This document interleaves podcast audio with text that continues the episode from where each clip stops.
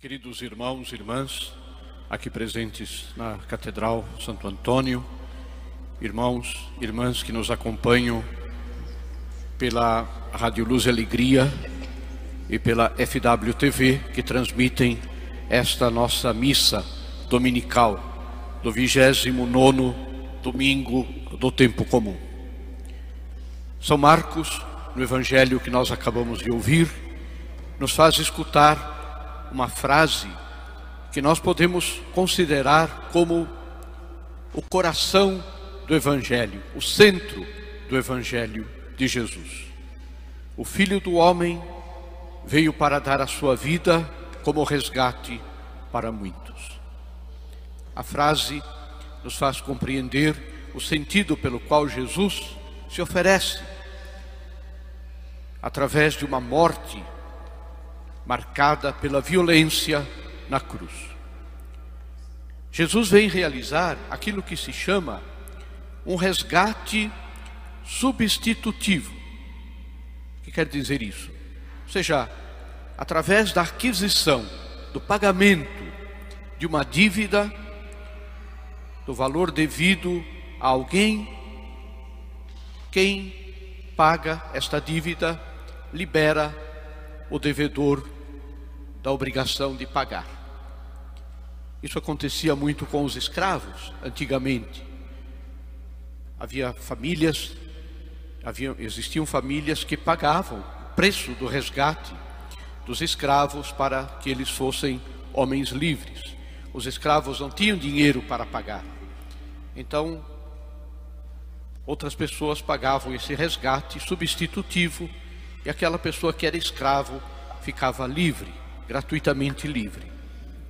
Jesus, com a sua morte na cruz, paga o preço devido por toda a humanidade frente a um pecado hediondo, terrível, em relação ao infinito amor que Deus tem para conosco, o pecado dos nossos primeiros pais.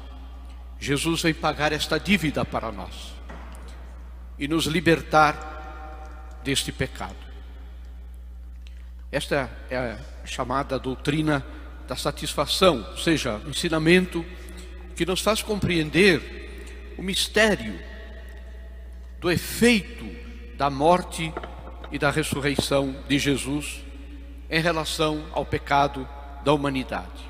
Jesus deu a sua vida por nós na cruz, como pagamento, como resgate pelos nossos pecados. A vinda de Jesus a este mundo, a esta terra, foi a resposta que Deus encontrou para nos oferecer o caminho da salvação. Deus que tanto nos ama, manda o seu Filho a esta terra para nos resgatar de nossos pecados, para nos reconciliar consigo e nos abrir as portas da salvação. Tudo isso nós tínhamos perdido pelo pecado dos nossos primeiros pais. E como é que Jesus realiza esta reconciliação? Ele faz isso oferecendo ao Pai exatamente a ação contrária daquilo que nos levou à perdição, à morte.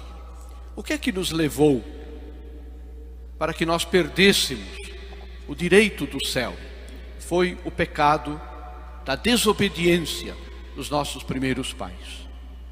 Aí está a raiz do pecado humano, a desobediência a Deus.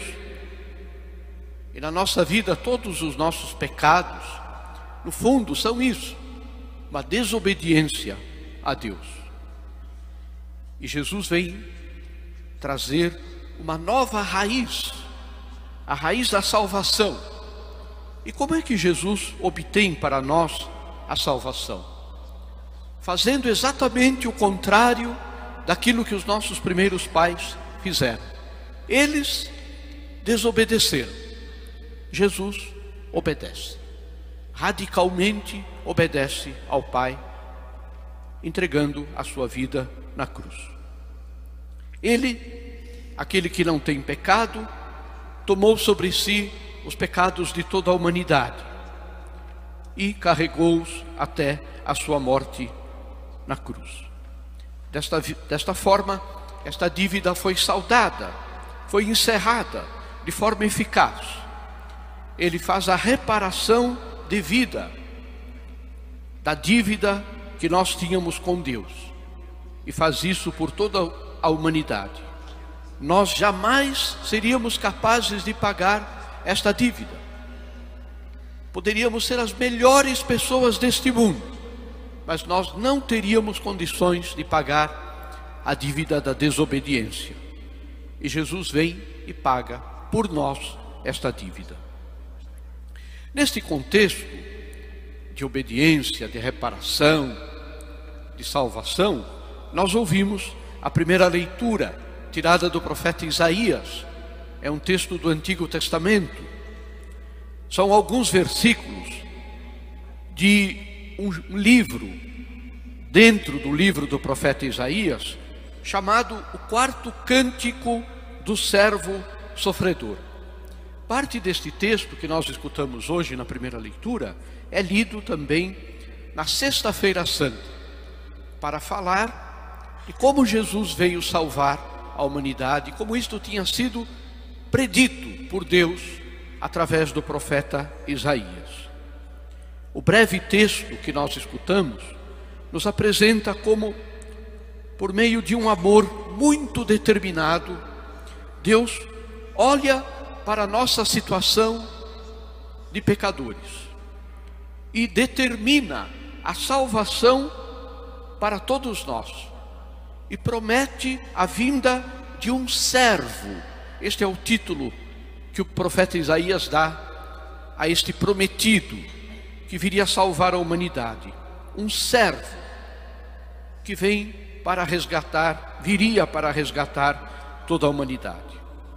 Depois nós recitamos o Salmo 32 como salmo responsorial. É um salmo de confiança em Deus. Ele nos leva a confiar em, em Deus, que envia sobre nós, para a nossa salvação, a sua graça, o seu amor. Quem é esta graça de Deus para nós? É Jesus. Quando nós repetimos este refrão, sobre nós venha, Senhor, a vossa graça. Nós estamos dizendo, sobre nós, Senhor, venha Jesus, para nos trazer a sua graça, o seu amor. Depois da segunda leitura, nós escutamos um trecho, capítulo 4, da carta aos Hebreus. Neste trecho, Jesus é apresentado para nós como sumo sacerdote misericordioso, compassivo, que se solidariza conosco. Tudo o que Jesus viveu e sofreu deve nos levar a uma atitude de confiança. Tudo o que nós lhe dissermos e pedirmos, nós sabemos que Jesus é capaz de nos dar, interceder por nós, porque na sua vida ele viveu a nossa realidade humana em tudo, menos no pecado. Quando nós rezamos e falamos a Jesus que nós estamos tristes, Ele sabe o que nós estamos dizendo, porque Ele também ficou triste. Quando nós falamos que estamos angustiados por algum problema, alguma coisa que nos aflige, Jesus entende o que nós estamos falando, porque Ele também sofreu a angústia diante da cruz, diante do sofrimento. Ele é capaz de compreender tudo o que nós dissermos a Ele. E esta certeza deve nos levar a uma atitude de absoluta confiança em Jesus, a sempre, sempre abrir o nosso coração, a nossa alma, escancarar as portas da nossa alma para Jesus, porque Ele sempre nos entenderá sempre nos compreenderá. Finalmente, queridos irmãos, nós escutamos o trecho do Evangelho de São Marcos. Trecho que nós escutamos, que o diácono proclamou, é um convite a nós nos unirmos a Jesus também nos momentos da cruz e do sofrimento.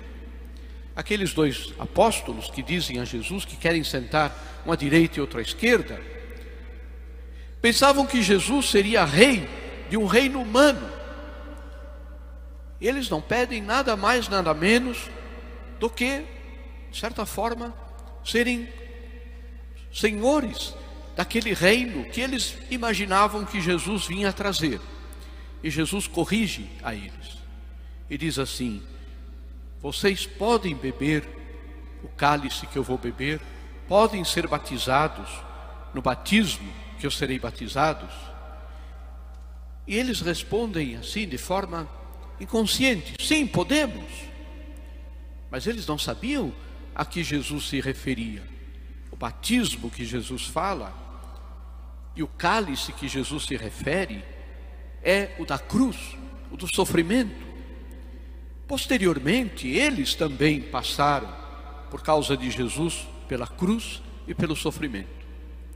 E nós também, queridos irmãos, podemos dizer isso a Jesus, nós podemos sim beber deste cálice, ser batizados nesse batismo, no sentido de que o sofrimento que faz parte da nossa vida deve fazer nascer em nós uma disposição de fazer da nossa vida um dom de amor a Deus e aos nossos irmãos.